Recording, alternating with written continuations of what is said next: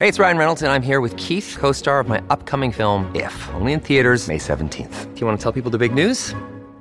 All right, I'll do. it. Sign up now and you'll get unlimited for $15 a month in six months of Paramount Plus Essential Plan on us. Mintmobile.com slash switch. Upfront payment of $45 equivalent to $15 per month. Unlimited over 40 gigabytes per month. Face lower speeds. Videos at 480p. Active Mint customers by 531.24 get six months of Paramount Plus Essential Plan. Auto renews after six months. Offer ends May 31st, 2024. Separate Paramount Plus registration required. Terms and conditions apply if rated PG.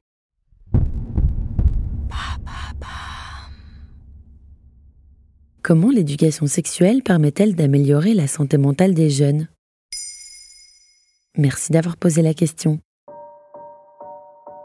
Depuis la loi du 4 juillet 2001 relative à l'IVG et à la contraception, tous les élèves des collèges et des lycées ont trois séances obligatoires d'éducation sexuelle. Ces cours se concentrent principalement sur la contraception et sur les maladies sexuellement transmissibles. La notion de consentement, de minorité sexuelle ou encore de potentielle violence ne sont pas abordées. Et ça, c'est lorsque les cours sont dispensés, parce que selon l'inspection générale de l'éducation nationale, seuls 15% des élèves reçoivent les trois cours d'éducation sexuelle du secondaire.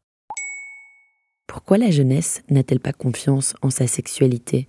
Selon une étude réalisée par Ramsey Santé publiée en 2023, 64% des 15-25 ans s'informent sur la sexualité à travers les réseaux sociaux et la pornographie. Cette dernière déforme la réalité du rapport sexuel. Les jeunes garçons trouvent d'ailleurs le porno très utile pour s'informer sur les performances sexuelles puisque la moitié d'entre eux effectuent leurs recherches en ce sens selon l'étude. Conséquence, les jeunes se retrouvent complexés, organes génitaux pas dans la norme ou encore une pilosité soi-disant trop importante.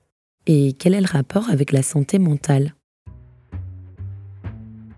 Selon un sondage réalisé par l'IFOP sur l'année 2022, près de la moitié des Français âgés de 18 à 25 ans n'ont pas eu de rapport sur l'année. Et souvent, ce manque de vie sexuelle s'explique par une santé mentale fragilisée, due à la crise économique, écologique et existentielle actuelle, comme l'explique Alice Fox, professeure de psychologie à l'université de Nottingham à Néon Magazine.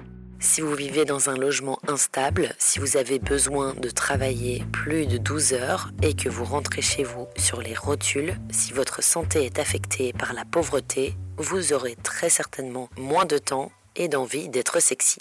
Est-ce réellement l'éducation sexuelle des jeunes qui peut faire la différence?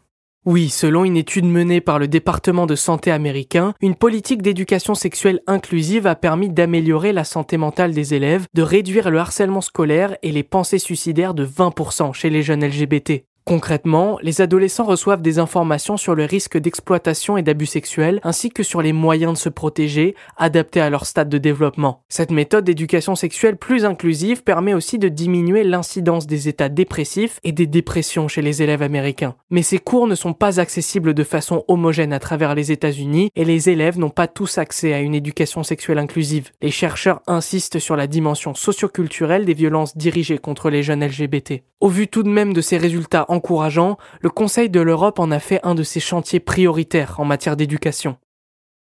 Voilà comment l'éducation sexuelle permet d'améliorer la santé mentale des jeunes. Maintenant, vous savez, un épisode écrit et réalisé par Samuel Lombroso. Ce podcast est disponible sur toutes les plateformes audio. N'hésitez pas à répondre au sondage du jour sur Spotify. Et si cet épisode vous a plu, vous pouvez également laisser des commentaires ou des étoiles sur vos applis de podcast préférés.